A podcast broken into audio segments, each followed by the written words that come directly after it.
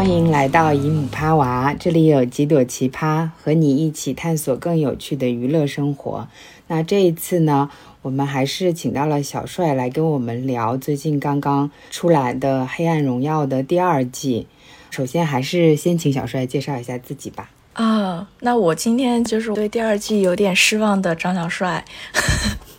这就是我本人，怨念颇深。好的，好的，嗯，那我是今天的主持人乔姨母。我也是对《黑暗荣耀》的第二季有一些失望的，所以我们今天的主题就是《黑暗荣耀》第二季为什么会让我们失望。之前也列了几个为什么它会让我们失望的一些点，那要不然就请小帅先说一下，你觉得哪些部分是让你最失望的吧？嗯，因为昨天晚上我又把这个重新快进拉了一遍。其实我第一遍看的时候，我只能感觉到这个结局让我觉得没啥意思，太能想象到了。没有任何惊喜，但是我昨天晚上又拉了一下之后，我觉得有一个很大的问题是，就是他的所有的坏人都是纯坏人，嗯，所有的好人都是纯好人，特别的像一个童话故事，然后没有任何你觉得想要跟坏人共情的，哪怕一点点比较立体的东西，嗯嗯。整个就是好人把坏人当做棋子，然后让坏人自相残杀，然后坏人最后就都得到了应有的报应。我觉得这已经不是一个对结局失望的问题了，就是一个很普通的复仇故事，而且这个东西并不是太给人空间去思考，或者给人空间自己去琢磨。这是我觉得最大的问题。嗯，所以就是人物设定的都会比较纸片化。对，比如说他的那个恶人四人组，就是朴妍珍、全在俊、崔慧婷和李莎拉这四个人，在第二季里面坏的程度好像比第一季还要更大了。他们不仅坏，而且在第二季里面突然之间，他们所有原本的他们的保护伞的那些人全部都失效了。就让文东恩特别容易的就把他们都各个击破了，然后还有恶人辅助组，嗯，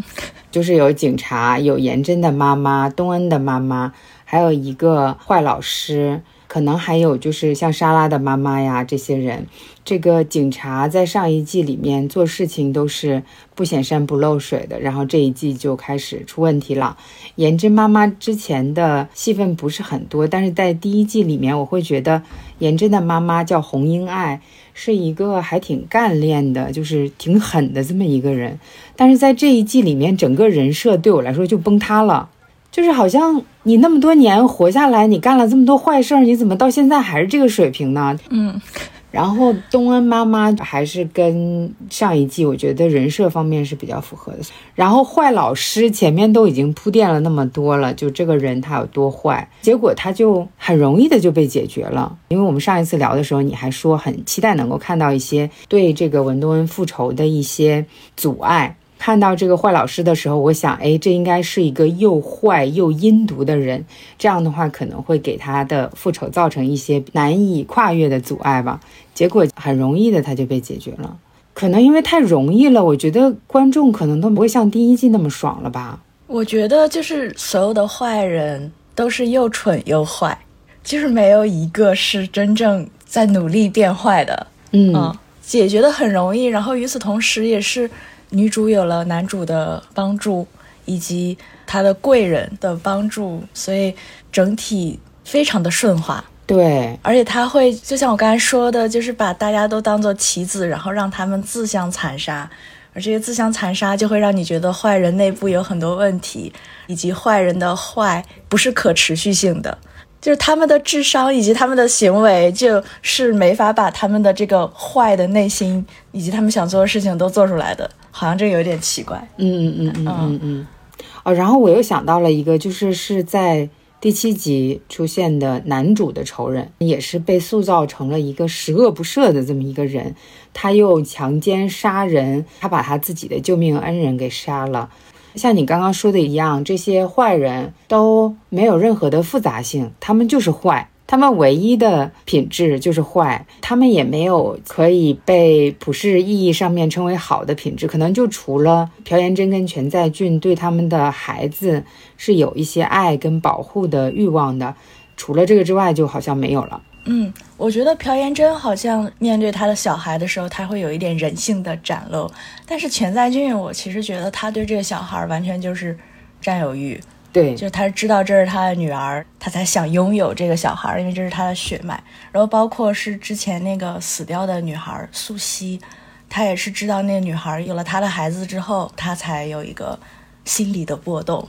对，其实就是对自己血脉的占有欲。嗯嗯，但是这个在前面是没有什么交代的。就为什么突然之间一个这么十恶不赦的人，就对可能存在的孩子产生了这么大的，不管是占有欲还是感情也好，就前面没有交代。嗯，然后我觉得崔慧婷的人设也是比较持续性的，就是她一直就是那种有一点坏，喜欢挑拨这么样子的一个人。但是到后面，当她已经要跟有钱人家的儿子结婚了。全在俊向他稍微抛了一下橄榄枝，他就跑过去要跟在俊在一起，我是不能够理解的。就以他的一个家庭出身，跟他之前在这四人组里面的位置，他应该是知道自己大概是什么情况的。我觉得他心里面应该是对利益跟感情分的比较开的，所以我不是特别的能够理解为什么突然之间全在俊跟他说你可以跟我在一起，然后他就马上把一切抛下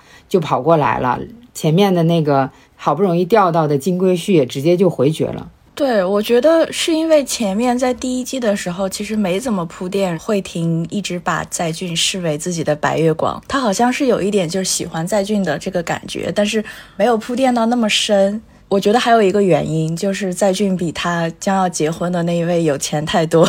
哦，他将要结婚的那个不是很有钱吗？也许在俊更有钱，我也不知道。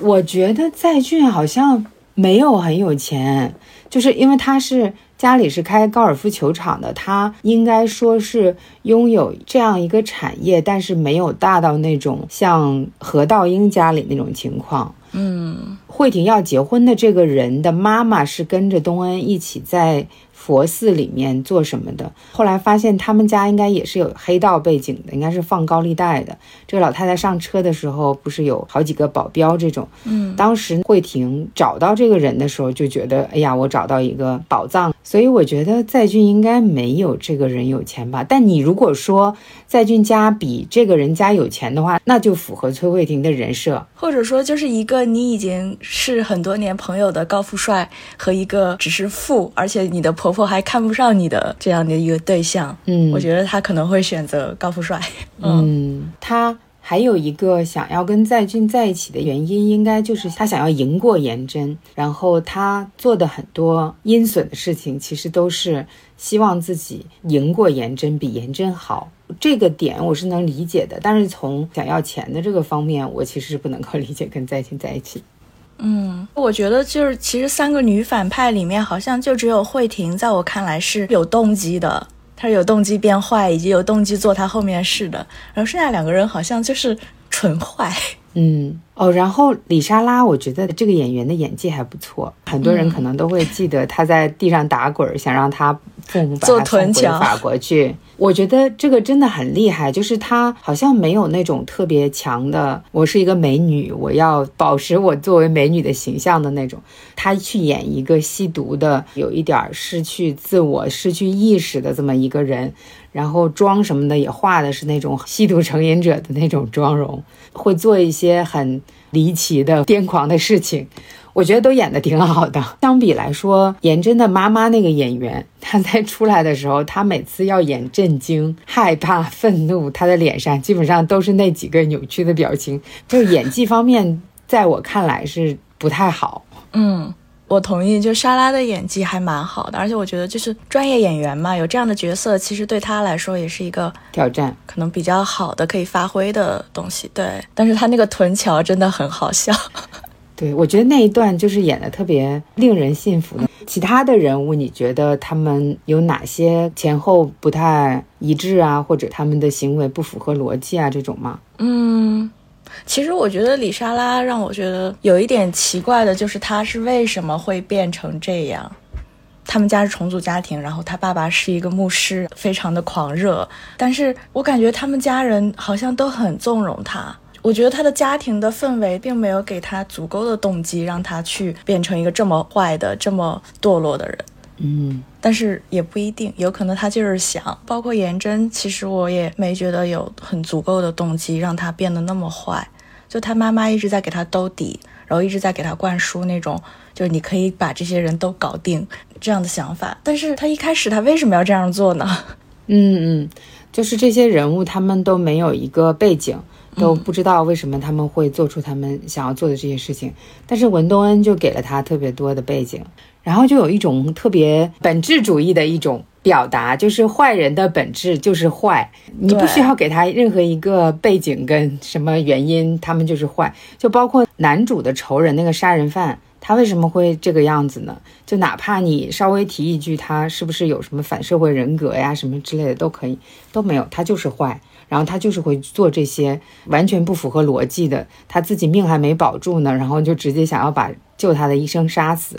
嗯，回到你刚说的李莎拉的那个部分，我就觉得李莎拉她不是那种主动的坏，给我的感觉就是她就是一个跟从者，她跟着谁可能就干着什么事儿。如果她是跟着颜真的话，她可能就是会去做一些伤害其他人的这种事情。但如果他是跟着一个其他类型的叛逆的，他可能又会去做其他的一些事情。嗯，然后我觉得这个片子里面可以讲本质主义的坏，但是你也可以讲霸凌这件事情，它是双向的。它不是只给那些被霸凌者带来了一些心理上的伤害，其实当你反应过来的时候，很多霸凌者他本人也是有一些反思，然后这件事情也是会给他造成一些心理上的伤害的。那是不是因为这种类型的心理上的伤害造成了李斯扎拉后来吸毒？在外面堕落之类的，我觉得是可以讲的，但是对他没有讲，就是纯坏，他就是想吸毒。还有一个是里面的这些坏人，就他们有特别特别明确的性别分化，男的他们都是要钱，比如说孙明悟吧，孙明悟他被设局，认为他自己掌握了很多的关键证据，然后他找颜真的时候，他要的是钱。但是就是好像女的就不要钱了，女的就要性就可以了，女的就要这个男的的关注跟肯定就可以达成他的目的。我就觉得这个完全不符合逻辑。嗯，如果你这样说的话，那崔慧婷一直找这种有钱的男人是为了啥呢？她是为了长得不好看的有钱男人的性吗？对啊，是为了钱，为了阶级。但是当另外两个女生她们已经有这些东西的时候，然后她们就是只是性。以及包括，我觉得颜真有一个施虐欲，就满足这个施虐欲的欲望。嗯，但是你说颜真有这种施虐欲，然后他想要满足这些的话，在他其他的方面就完全看不到。他只有对这些家境不太好的、看起来很温顺的女学生有这种类型的施虐欲，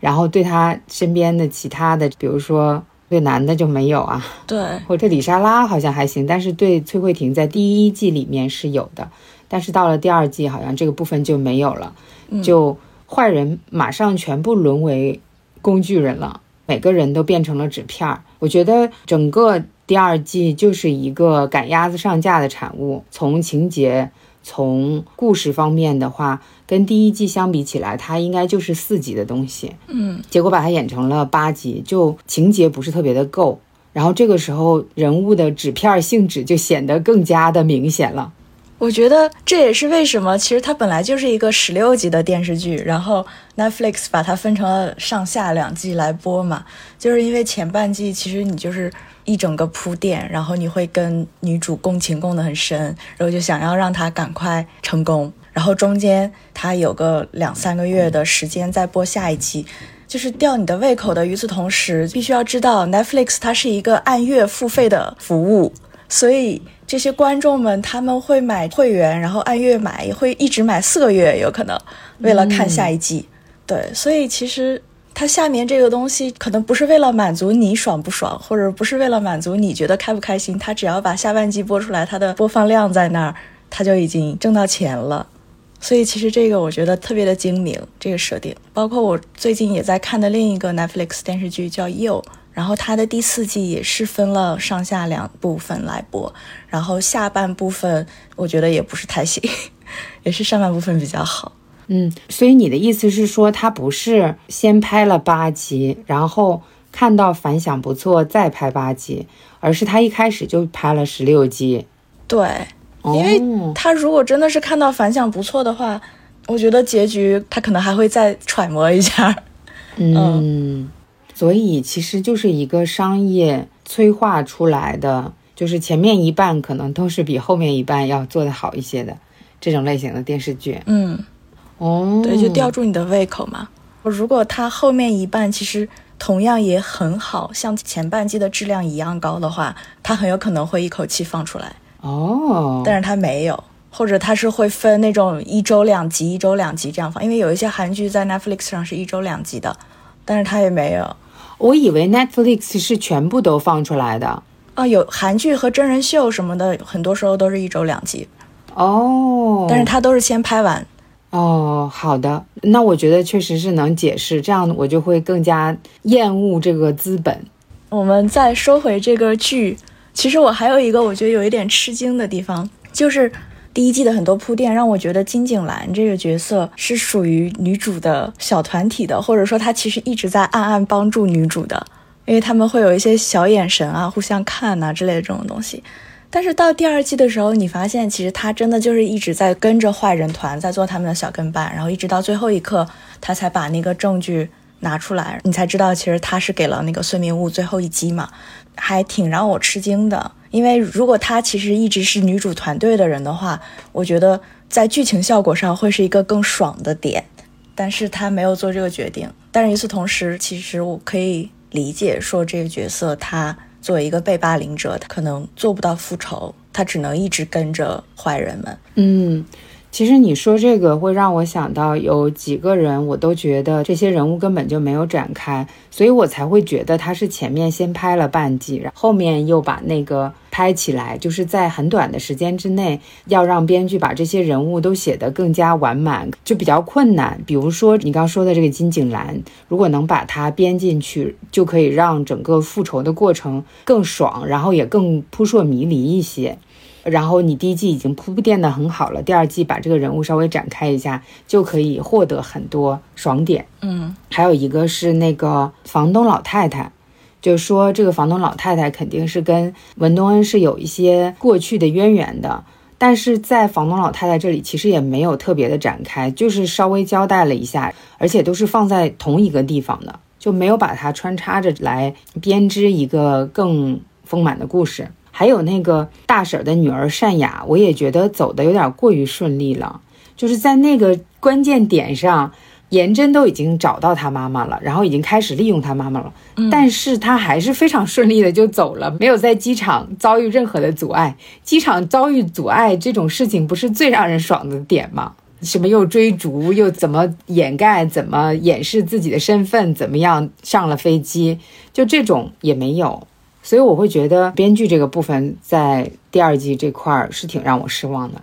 嗯，就是所有的好人好像都得到了特别好的结局。其实唯一一个我觉得稍微有点意思的是何道英，他其实是一直是一个模棱两可的角色。你在看的过程中，其实蛮担心他会站到坏人的团队里面去的。而且他其实真的有一段时间是想要站到颜真的团队里面去，直到。越来越多的真相盖到了他的脸上，他接受不了，于是他带着女儿走了，以及他最后他把那个坏男人杀了，全在俊，对的，全在俊，他把坏男人杀了。我觉得这个他的这个一系列发展其实是一个比较有意思的角色，其他人真的就是都太好人坏人了，嗯，但我觉得其实他也不是特别符合人设。到了第二季，因为第一季的时候就已经特别表现他是一个特别冷漠的人。可能把所有其他的人都当成工具。第二季突然之间他就有感情了，你怎么可以把尹素喜杀了？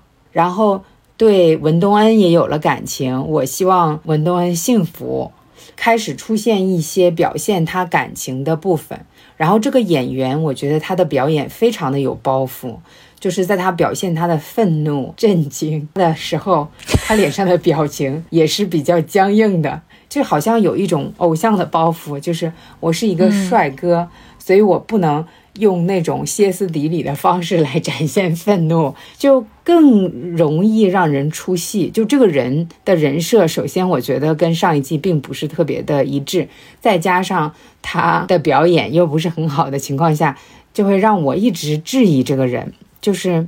比如说，他带着何义帅这个小孩离开，这个我是可以理解的。但是他很多的台词跟那种展现感情的表现跟行动，就会让我觉得我需要更多的信息，我才能够信服这个人他会这么做。但是你知道吗？你刚刚这样说的时候，我突然感觉到他真的就是标准的男二人设。在很多年前，他的这样的人设就是男主人设，在韩剧里面，嗯，甚至在国内的言情小说里面，快解释一下。他一开始，他给人的是一个很冷漠的这样的感觉，但是当他跟女主的慢慢的接触，知道了女主的故事之后，他的心扉慢慢的打开了。那小姑娘们当然都喜欢看一个帅哥，因为女主慢慢敞开心扉，然后慢慢做出帮助女主不符合自己人设的事情。我觉得这个就是吸引女观众用的。说句实话，哦，包括他帅这一点，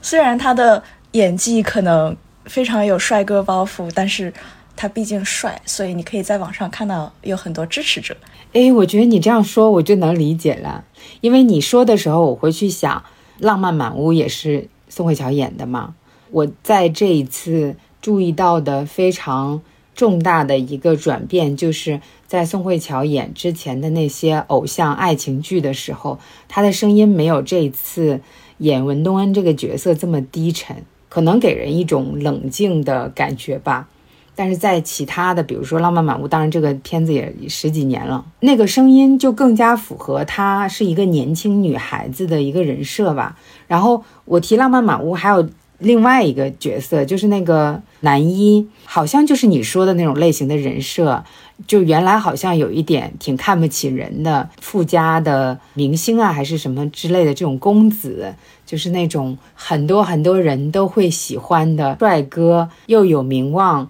又有钱的类型。然后因为女主的故事跟品质慢慢打开了心扉，然后两个人在一起了。这个帅哥他会做一些特别不符合他的这个帅哥跟冷峻的人设的这种事情。你这样一说，我就突然理解了何道英这个角色。而且，其实我觉得何道英有一点让我很无语的事情，就是在后半季，其实他最最最最最生气的点，就是在于他的女儿不是他的，他的老婆一直在出轨在俊，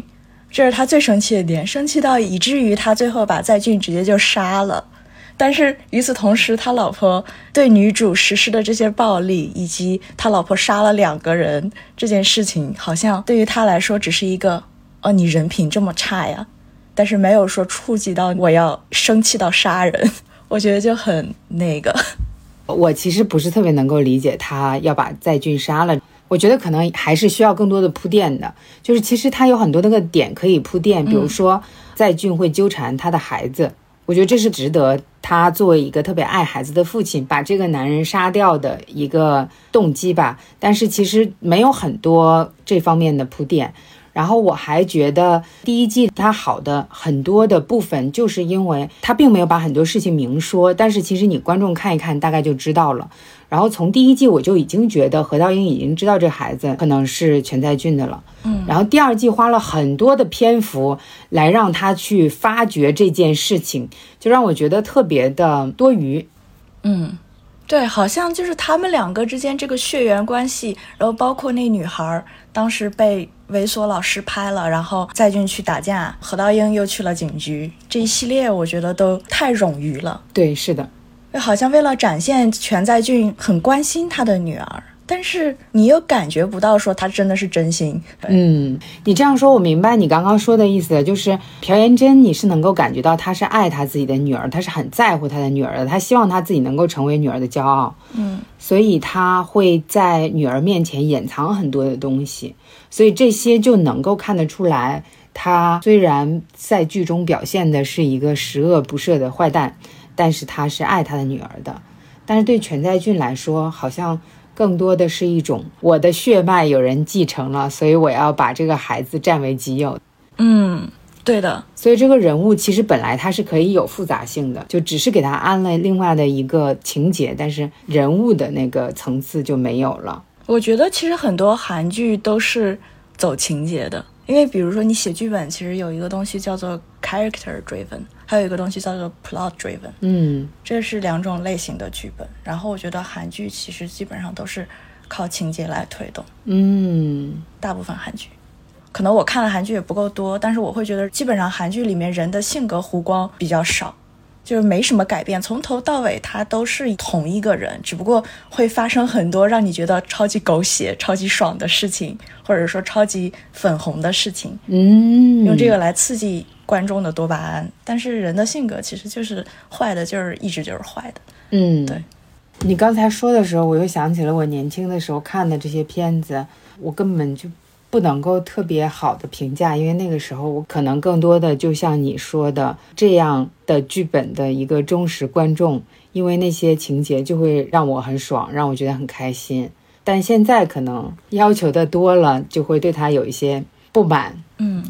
然后关于情节方面，还有一个，因为我们之前不是有聊那个恐怖片的时候，有讨论女性受虐镜头的这种展现吗？到第二季我看完了之后，我就会有非常强烈的感觉是，你其实能够看到非常多女孩子跟女性受虐的镜头，比如说文东恩，还有就是大婶儿被打的这些镜头，都呈现的特别的细致。然后这些细致，其实我觉得这毫无必要的，嗯就你完全不需要把这个大婶儿被打的如此的精确的这些细节全部都呈现出来，你也可以呈现大婶儿其实是一直在被打这件事情。像之前我们说的一样，就是他可能对电影里面呈现的这种性别的方面，这个片子也不是特别的敏感，所以在这个方面他会通过这种类型的镜头，一个是可能让有一些观众会比较爽，还有一个就是凑一些他可能不够的情节。嗯，然后就说到了下面一个问题，就是这个电影里面的女性角色的问题，要不要你先展开讲一讲？啊，好的，就是我觉得这个里面特别典型的一点，就是后面反派在互相搞的时候，女孩之间互相撕头花的打架。就虽然他们没有真的在撕头花，但是他们的互相，比如说我发了你的这个不好的消息，就是为了掩盖我的不好的消息，其实都是女生自己内部的很多斗争。我觉得这个是一个很明显的后半句的主题，然后我本人不是很喜欢。嗯 嗯嗯，对，以及后面还有很多关于这几个女反派她们的性欲的展现，就好像所有的女反派她们坏都坏在她们想要满足自己的欲望上了。嗯不仅是性欲，还有你刚刚说的慧婷，其实也是为了钱，为了阶级。然后还有我刚刚说的颜真，其实有一些施虐欲在。其实他们坏都坏在了特别特别有欲望这件事上。嗯但是文东恩就形成了一个特别特别鲜明的对比，就是他完全没有欲望，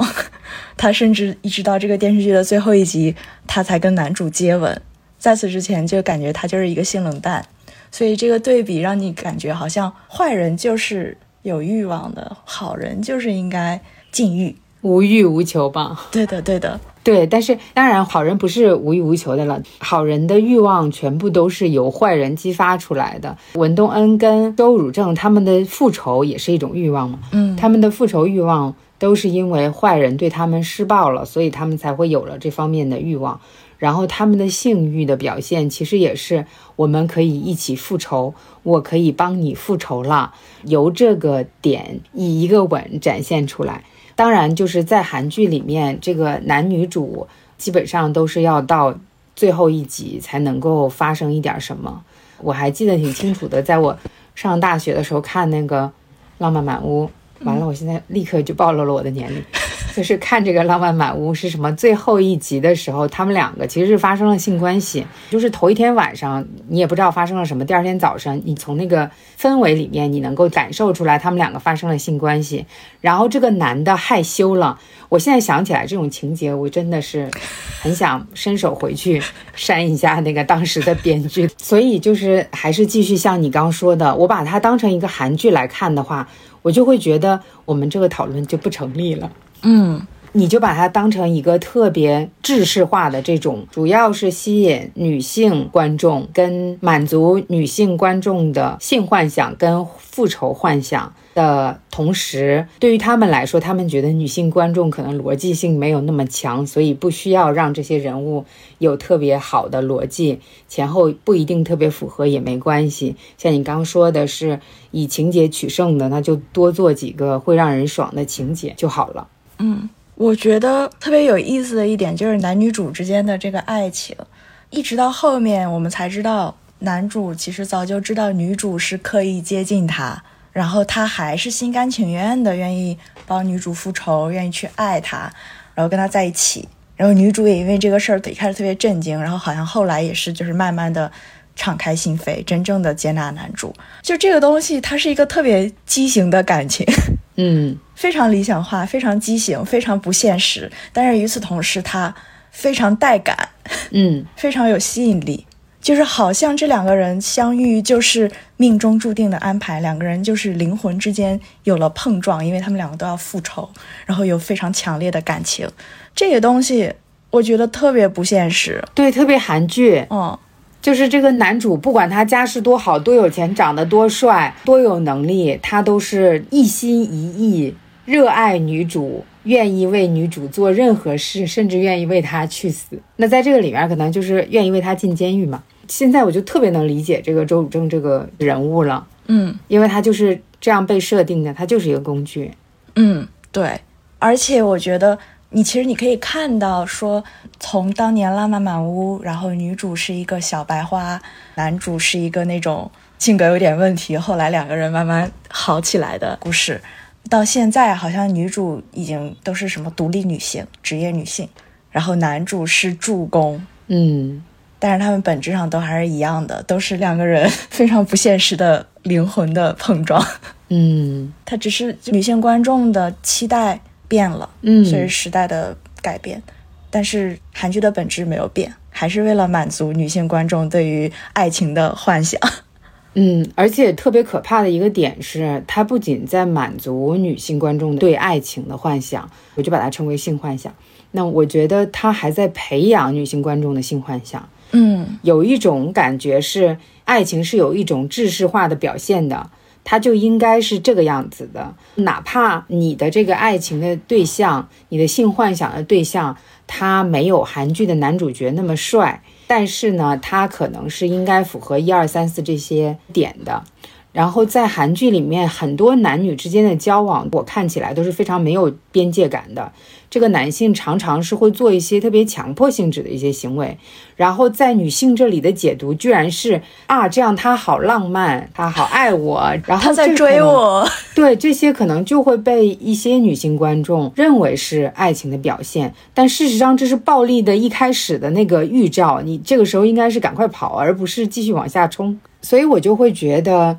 作为一个相对比较严肃的题材，你用这种形式来写，就会让我觉得。不满足吧？嗯，对你把它看作一个严肃题材，你就会不满足；但是你把它看作一个饭后八点档偶像剧，其实是可以得到一些快乐的。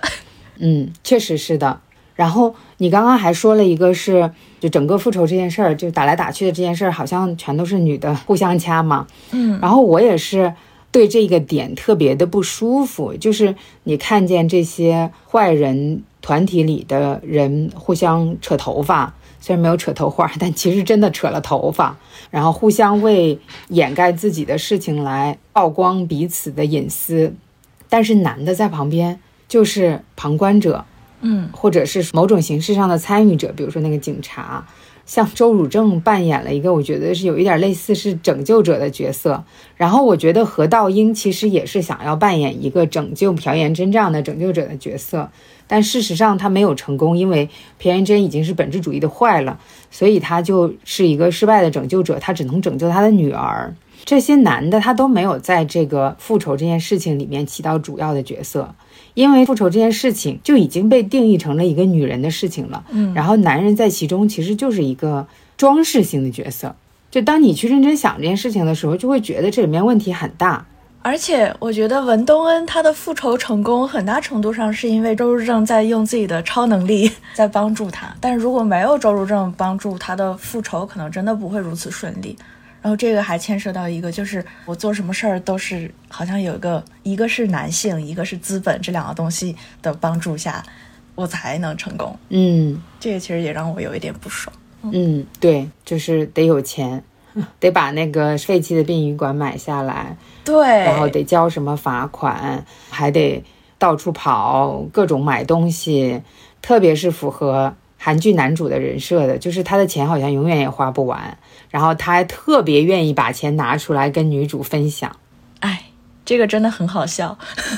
甚至去给他开了一个医院，然后让这个坏女人来到他的医院，就做这种事情。嗯，真的有钱人会如此把钱随随便便的这样花出去吗？好像不会吧。对呀，就是特别的符合韩剧嘛。还有一个就是，也是你之前说的关于女性反派的这个荡妇的人设的这个部分，嗯我还挺想要展开讲一下的。就是我在第二次看的时候，会发现很多的镜头是特别没有必要的，比如说刚刚我们提到的这些非常细节的展现女性受虐的这种镜头，嗯还有就是好像你说网络上面有比较多讨论的崔慧婷这个人物她的露点镜头。嗯还有一个镜头好像是崔慧婷把衣服脱了，站在朴元珍的面前，朴元珍还说你这个丰胸做的特别好。这种类型的镜头，我就觉得完全是毫无必要。就是你如果想要展现崔慧婷她是一个荡妇，她就到处去找有钱的男人跟他们睡觉，希望能够获得经济利益、阶级利益，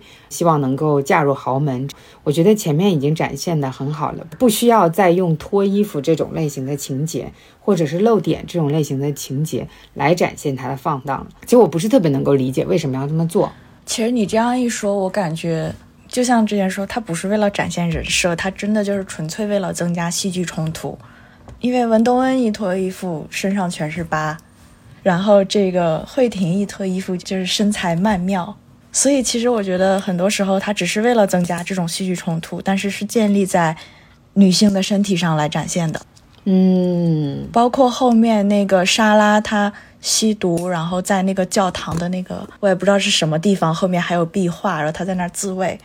我觉得是一个特别极端、特别极端的对于毒瘾以及这个欲望的展现，就极端到可能我看起来都有一点不适。嗯一个韩剧它有必要这样展现吗？它的唯一目的可能就是增加戏剧感。嗯就他不是说把这个人一定要描绘成一个荡妇，或者说一定是在很带有道德审判的角度来指责他的性欲或者怎么样。我觉得很多时候真的就是为了增加戏剧冲突而加入的这些桥段。嗯，就是说他不是根据这个人是一个什么样子的人来加入的戏剧冲突的那种桥段，而是说我大概就有这么一个。池子，池子里面全都是会抓住观众的注意力，让观众一直看下去的那些情节。然后在这个池子里面，我挑出一些情节来安在这些人物的身上。当然，肯定还是要前后符合的。你不可能让那个崔慧婷突然去吸毒了，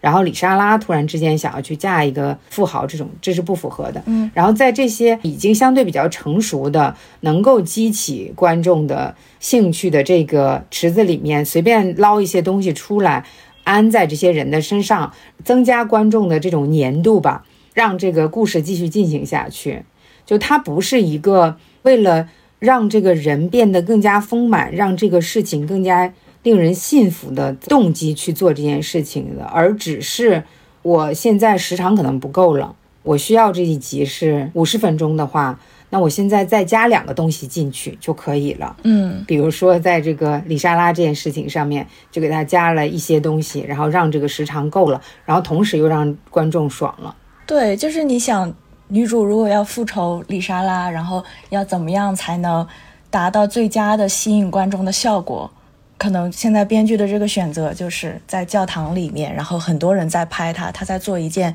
上不了台面的事情，以及旁边还有宗教的元素，还有蛇的幻想等等。这个东西其实就是让观众看个震惊，边玩手机一边看剧的时候，让观众注意力转移到剧上。嗯。这是我觉得编剧的首要目的，嗯而不是说对李莎拉这个角色就是给她用这个情节来塑造成一个什么样。当他用这个目的来吸引观众注意力的时候，就像刚刚说的，他的牺牲品其实是女性的身体、女性的欲望以及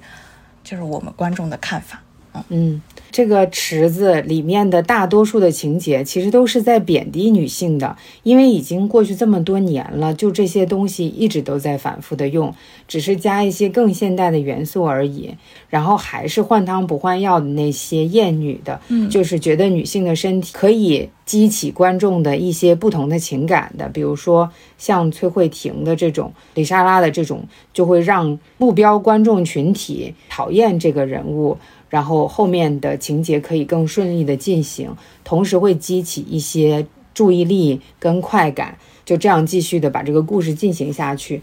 我觉得这样的话，我看这个剧的出发点可能就是不一样的，或者是我讨论这个剧的出发点就是不一样的。我会从创作的角度来考虑这个问题，就是你现在是一个创作者，做出来一个东西，你是不是 首先应该对得起你自己，就是能让你至少能让你自己信服。但你说了之后，我觉得你解释的特别好，就是让我能够理解到，这不是一个创作者好像用了自己的心血创作出来的一个可以拿得出手的一个东西，而是创作者利用自己的才华来换取资本的一个东西。嗯，它就是一个文化商品。对，然后在这个过程之中，它又是以女性为牺牲品的。不管你是以一个抽象的意义上面的女性，还是以具体的女性的个体，其实是以这些为牺牲品的。因为其实我们之前也有听到过那种，就是韩剧或者是韩国电影的女主角，她们因为身体的裸露，或者是因为有一些跟性相关的镜头，她们就被霸凌、被批评，然后产生很严重的心理问题，甚至就是直接自杀了的。其实是有不少这种情况的。那其实我觉得就是这种资本跟创作者合谋的牺牲品。嗯，而且其实随着我们观众的接受程度越来越高，这些创作它可能会根据你的接受程度，根据你的喜欢的东西，根据社会热点来进行变化。但是它的主要目的其实还是产出一个商品。嗯，而我觉得韩国的作品这一点真的特别明显。包括它剧里面的内容也是，金钱这个东西是特别重要的一个主题。在我嗯，我其实看到了那个钱出现了非常非常多次，直接能够看到的钱，你就会看到美元，看到韩币，就是一大包一大包的这种情况。就对我来说，有很多时候是完全没有必要的，非要展现这个纸币在那个袋子里的感觉。嗯，然后。女性角色其实还有一个点，我觉得特别有意思的就是她对母亲的展现。第一遍看的时候，我其实并没有特别大的印象的，就除了那个文东恩的妈妈这个部分。在第二遍看的时候，最后一集就会让我特别深入的思考，因为好像是文东恩也不是谁说了一句，母亲要么就会选择自己去进入那个地狱，或者是让女儿去选择那个地狱。然后他就大概是有几个镜头去闪，说有一些母亲她们就会自己去选择地狱，比如说尹素喜的妈妈，比如那个大婶儿，还有就是让女儿选择地狱的，就是被送进精神病院的文东恩的妈妈，跟同样也入狱的那个颜真的妈妈。嗯，对我来说，就是我第一次看的时候没有特别大的感觉，就是我直接顺着这个情节往下走了。但是第二遍的时候，我就会去思考母亲。跟女儿，他们就只能是这种选择吗？就是母亲本人，她就只能选择地狱，或者是让女儿选择地狱吗？没有任何其他的选择了吗？可不可以都不选择地狱，把这个地狱留给父亲呢？或者是说，我们是不是可以有一些其他的更拉扯性质的这种关系？比如说，母亲选择一下地狱，然后她不想选择了，然后她现在又选择了，然后在某一个阶段她又不选择了，就是人都是。就没有那么简单的，我就我就选择了，然后我就继续这么做了，感觉特别的不现代，以及特别的不现实。对，好像这两个选择了让女儿下地狱的母亲，就真的是对女儿一点感情都没有。这个其实我觉得是挺不现实的，我也不知道，可能现实生活中真的有这样的人，但是真的他们的这个恶毒已经让我觉得就是脸谱化。像是《白雪公主》里面恶毒的后妈。嗯，但是我现在又觉得这个设定其实有一点像是对韩国一些社会矛盾的夸张化的展现。嗯，因为像韩国社会里面女性的地位非常的低，特别是母亲那一代，就是年轻女性现在都在搞运动，但是母亲那一代女性的地位非常的低，就是家庭主妇在家里做菜，然后受不到男性的尊重，也很少出去工作。其实我觉得韩国社会文化里面有一个很强的，就是关于母职以及女儿跟母亲的关系，以及女性的权益这样的一个很强的冲突在。然后在这个剧里面，他把它夸张化为了你要不然就是女儿幸福，要不然就是母亲做自己想做的事情，也是一个就是很夸张的展现。嗯嗯，但他有他自己的道德倾向。他还是很倡导，如果有一个地狱的话，那么母亲应该去选择这个地狱，而不是让女儿来待在这个地狱里面。他还是很倡导要做一个像尹素喜的妈妈和大婶江贤南那种类型的妈妈的角色的倾向的。嗯，所以还是回到刚刚我们讨论的那个问题，就包括复仇，它都是女人的事情，就是男人根本就不牵涉其中的。他们要么就是助攻，要么就是随随便便的一个工具，一个可能稍稍有那么一点必要的参与者，其他的就不存在了。打架也是我们女人的事情，选不选择地狱也是我们女人的事情。男的呢？对呀，就是如果你去说这个地狱，这个地狱是怎么来的？大婶江贤南是个特别特别典型的例子，就是她的地狱就是这个男人给的呀，女儿的地狱也是这个男人给的。嗯。然后在这种情况下，你却把这个问题的核心揪回到这两个女人的身上，我就觉得不合理。哎，这个男的轻而易举就是被另一个坏母亲杀了。对，对，然后还用来展现了另外一个母亲的坏。嗯，好像所有的女性人物都是特别演给女人看的。我现在感觉，嗯嗯，是的。然后我特别喜欢这部剧里面的两个部分，一个就是大婶儿在。老公被杀了之后，认尸跟水葬老公的这个部分，我就觉得这个情节设定的特别好。然后这个情节会让我对大婶这个角色有特别特别强大的那种幸福感。我觉得这就是一个受家暴的、已经觉醒的妻子应该会有的反应。毕竟我跟这个男人也一起生活了这么久，他是我孩子的父亲，然后我现在亲手把他推进了火坑，他现在死了，但是我对他其实还是有一定的人与人之间的感情的，我也会觉得悲伤，同时我也不后悔我做了这么样子的一个选择，就整个这个人物的复杂性就在这个事情上面体现出来了，嗯。啊，我知道我不应该在这个剧里面要求复杂性，但是大婶这个角色就在这个地方展现的特别好。然后另外一个是那个文东恩最后把他妈送进了精神病院的这一点，嗯，因为我自己工作的原因，我其实有接触过，确实有很多母亲是干得出来这种类型的事情的。然后在这个剧里面，他还给这个母亲加上了一个点，就是他酗酒。如果他酗酒的话，其实跟李莎拉吸毒也没有太大的区别了。他在酗酒之后，可能是没有理性的，所以他可能会去做很多很奇怪的事情。再加上他又是一个本质主义的坏女人，会为了钱坑害他自己的女儿。我们讨论上一季的时候就已经说过，就是在东亚，你让一个女儿真的不理她自己的母亲，就已经很需要勇气了。嗯，然后你让这个女儿。真的亲手把自己的母亲送进精神病院，然后以后再也不去看她，真的是非常非常需要各种各样的力量、勇气，当然还需要钱的。嗯，然后在这个剧里面把这个演出来，我觉得还是很不错的。虽然他不一定会去鼓励女儿们都按照这个文东恩对待他母亲的方式来对待这种很不好的母亲，但我觉得就是在东亚的。剧里面让一个正面角色去做这样一个离经叛道的违反孝道的事情，还是挺值得肯定。嗯，我会觉得说，为了合理化他这个决定，他前期真的是用尽了心血，把他的母亲搞成了一个特别让人厌恶的女人。嗯，就是已经有毒到不能再有毒了。文东恩做出这个决定的时候，才会让我们觉得满足。嗯，但是其实我觉得现实生活中可能。大家就是当身边有如此有毒，可能没有他那么有毒，但是还是有毒的人的时候，嗯适当保护自己。对，真的是这样。嗯。呃，当然，我们刚说了，她已经是本质主义的坏女人了，所以她身上就没有办法展现出任何好的地方。但是在我们的生活之中，有毒的母亲可能不会坏的这么彻底，她还是会展现一些嗯爱，展现一些亲情，展现一些关心的。这个里面的妈妈可能就是没有任何的关心这个部分在。他妈真的太可怕了，就是给我留下了心理阴影。我觉得现实生活中如果有这样的人，就是五个我也顶不住。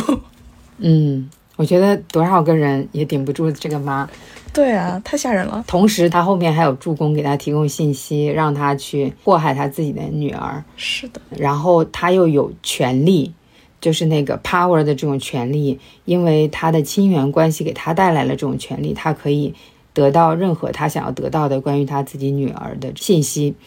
然后这个让我想到，就是其实也有一些在我们现实生活之中的一些离经叛道的女儿，比如说跨性别，那她在认知到自己的跨性别身份的时候，可能绝大多数时候都没有办法得到他父母的认可，嗯。然后很多时候会遭受到来自父母的一些，不管是言语的、经济的。还是肢体的暴力，嗯。但在这种时候，如果你去报警的话，其实外面的志愿者都没有办法去帮助他，因为这些父母对于他的孩子，不管这个孩子成年了没有，都好像拥有自由处决的权利，所以他们这些父母就可以把他们的孩子送去扭转治疗，他们可以打自己的孩子，然后他们可以精神控制、经济控制自己的孩子，外界也没有办法去施救。嗯，唉，那如果这些孩子将来就是传统意义上的有出息了、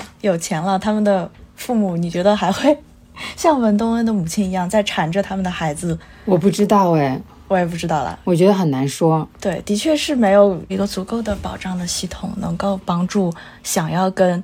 父母脱离关系的孩子。对，是的，我不知道有没有可能，就是有那种文件可以签说这个亲属关系就此结束这种东西。嗯好像有听说过，就是国外有吧，但是国内好像没大有。我觉得我们应该是有这种类型的文件，就真的可以双方断绝关系的。但是在东亚社会，即使你已经签了这样子的文件，这个文件是一个法律文件，当你要去报警，让你的具有亲缘关系的，但是在法律上已经脱离关系的这个人远离你的时候，执法人员他不见得会这么看，他很有可能还是会让这个不应该接近你的人继续接近你。嗯这个反正就是一个现在没有办法解决的一个问题，就是调到这个事情还是很大程度上在统治着我们的社会文化，司法系统可能对他都没有什么太大的办法。然后刚才我还想到了一个，就是关于这个女性着装的问题，嗯，就是你能看到文东恩她的着装常常都是黑白灰，都是穿一些相对来说不是很展现他自己的性征的这种衣服，就是穿一些长裤、西装、风衣这种类型的，当然也是看起来很帅气、很好看的。但是你去看那个坏人组的话，他们常常都是会穿一些很展现自己性征的裙子、靴子，特别是崔慧婷总会穿一些比较紧身的，展现她的胸部的这些衣服。就这种类型的服装的设计，也会让我觉得特别的刻板化。一个好女人应该是什么样子，一个坏女人应该是什么样子的。对，坏女人都穿的花枝招展的。然后那个颜真也是，她就是很多那种玫红色的啊，或者是饱和度非常高的颜色的衣服，好像是虚荣的。坏女人就是虚荣的，对，就是爱美的。然后好女人只有到最后这个报仇结束之后，她的着装才有了一些变化，变得颜色都亮起来了。嗯，是的。然后再去想其他的好女人，比如说那个大婶儿，她其实穿的也是特别朴素的。嗯嗯、那个心理老师在这一季里面也是一个工具性质的人物的安静美，她也是穿的特别朴素的。还有一个就是工友具承熙，她也是穿的很朴素的。从着装上面，如果大家都站在一起的话，立刻就好坏立现。而且这个我觉得还有一点阶级的东西在，就是你看那个男的，在俊，其实他的所有西装也是花枝招展，他有那种全套粉色西装，嗯，或者是全套蓝色西装这种。特别展现自己花孔雀的这种东西，我不知道你之前有没有去过韩国？没有。然后你冬天去韩国的时候，你会发现街上所有人穿的都是黑色，你很少能看到彩色的衣服。就他们的普通人就是很少穿彩色，就觉得好像太跳了，太独特了，好像只有有钱人才有这个自信，或者是才有这个欲望来展现自己，来穿彩色的衣服。嗯，好的。那我们就进入到下一个问题，讨论一下这个剧的社会影响力。社会影响力，你来。我首先是这个剧，嗯在第一季的时候，在我们讨论的时候，我知道我身边有很多人在看，但是事实上并没有那么多的讨论。但第二季在放出来之前，就已经有非常多的人在讨论说：“哎呀，这个剧要放出来了。”就是本来可能。我没有注意到，也在看这部剧的人，在朋友圈呀，还是一些社交媒体的地方，都在说等着这个出来呀，要看啦等等的，好像就是掀起了一股黑暗荣耀潮。在这个剧放完了之后，也有很多人都在讨论，有很多人觉得很爽啊，也会有很多人觉得哪里不好呀。嗯，但是我觉得在中文语境里面，针对校园霸凌的讨论还是很不够的。但是其实，在韩国语境里面，关于校园霸凌讨论，当然原来就是比较多的。嗯，然后在这个剧出来了之后，首先是有爆出来这个剧的导演，他曾经在上学的时候有霸凌过。我昨天查新闻的时候，他有道歉了。然后还有一个即将出任司法部长这样子一个职位的一个官员，他的孩子被爆出来曾经有这种。校园霸凌的问题并没有被处理，然后这个司法部长也没有办法继续上任，所以我会觉得这个剧虽然它可以被当成一个套路式的浪漫韩剧来看，但事实上它还是掀起了一些对于这个严肃的话题的讨论的。在韩国，它有掀起更多的社交媒体上面的对校园霸凌的讨论，然后也有这些刚刚我说到的新闻事件。但是其实，在中国，我就会觉得好像并没有。我不知道你有没有关注这方面的新闻？你怎么看这个问题？哦，我不是太了解。就你刚刚说的韩国发生这些事情，我都不知道。哦，我觉得这个还挺好的，竟然真的会有人就是借着这个话题来把这些人纠责，我觉得蛮好的。但是国内的确感觉大家都在玩梗，就是要不然就是那个什么颜真呐这个梗。要不然就是等待第二季开播，然后大家都很激动，什么挂横幅啊什么的，就是把它作为了一个非常娱乐化的东西，而没有说真正在讨论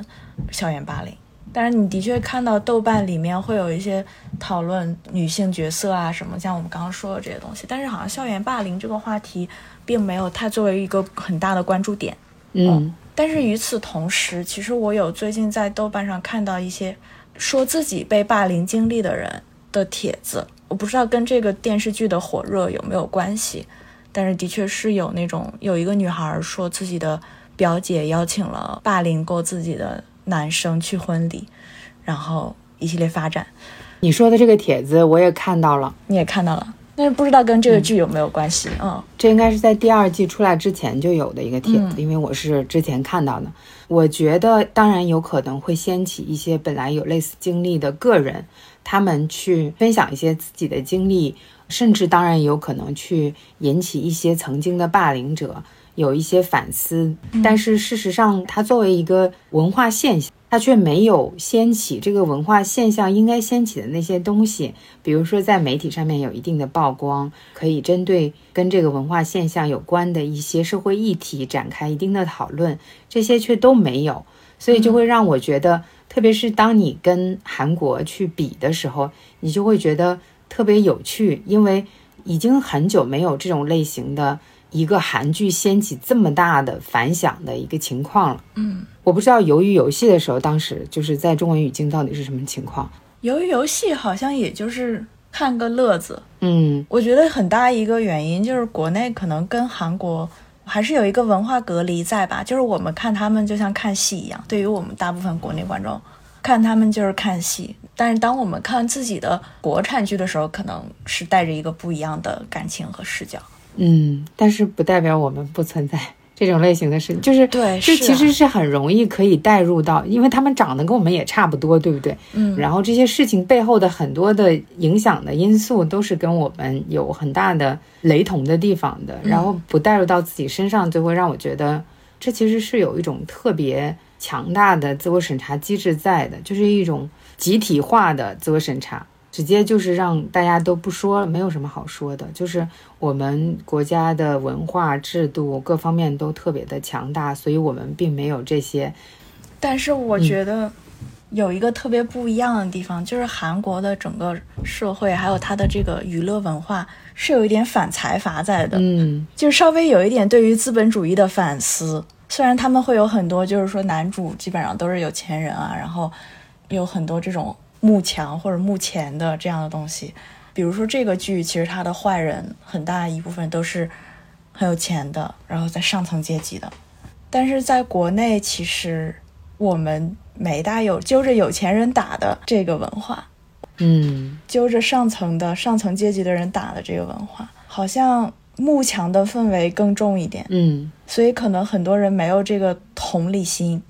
大家其实是想要成为颜真和在俊这样的阶级的，嗯，这是我的揣测啊，不是代表所有人都是这样。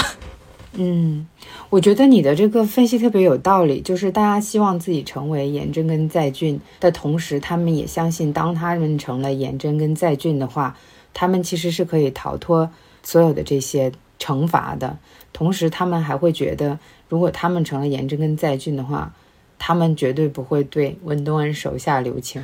不会那么蠢。对，可能直接就会让那个文东恩的复仇扼杀在萌芽里面，他们就继续过着自己的富足的美满的生活。我还想说一下，就是这个东西对于被霸凌者的影响。嗯，好像他一直就是说，这个剧宣扬的就是个人的复仇，而且这个复仇特别有条件，就首先这个女孩长得好看。嗯，呃，其次他得到了很有钱、很有权力的男性的支持，然后再其次，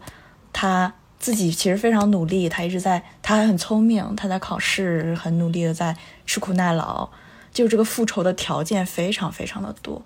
但是就是普通人如果遭受 霸凌的话，肯定做不到这份上的，可能很多人就是不得不成为小跟班。金井兰，对金井兰，哦，我觉得。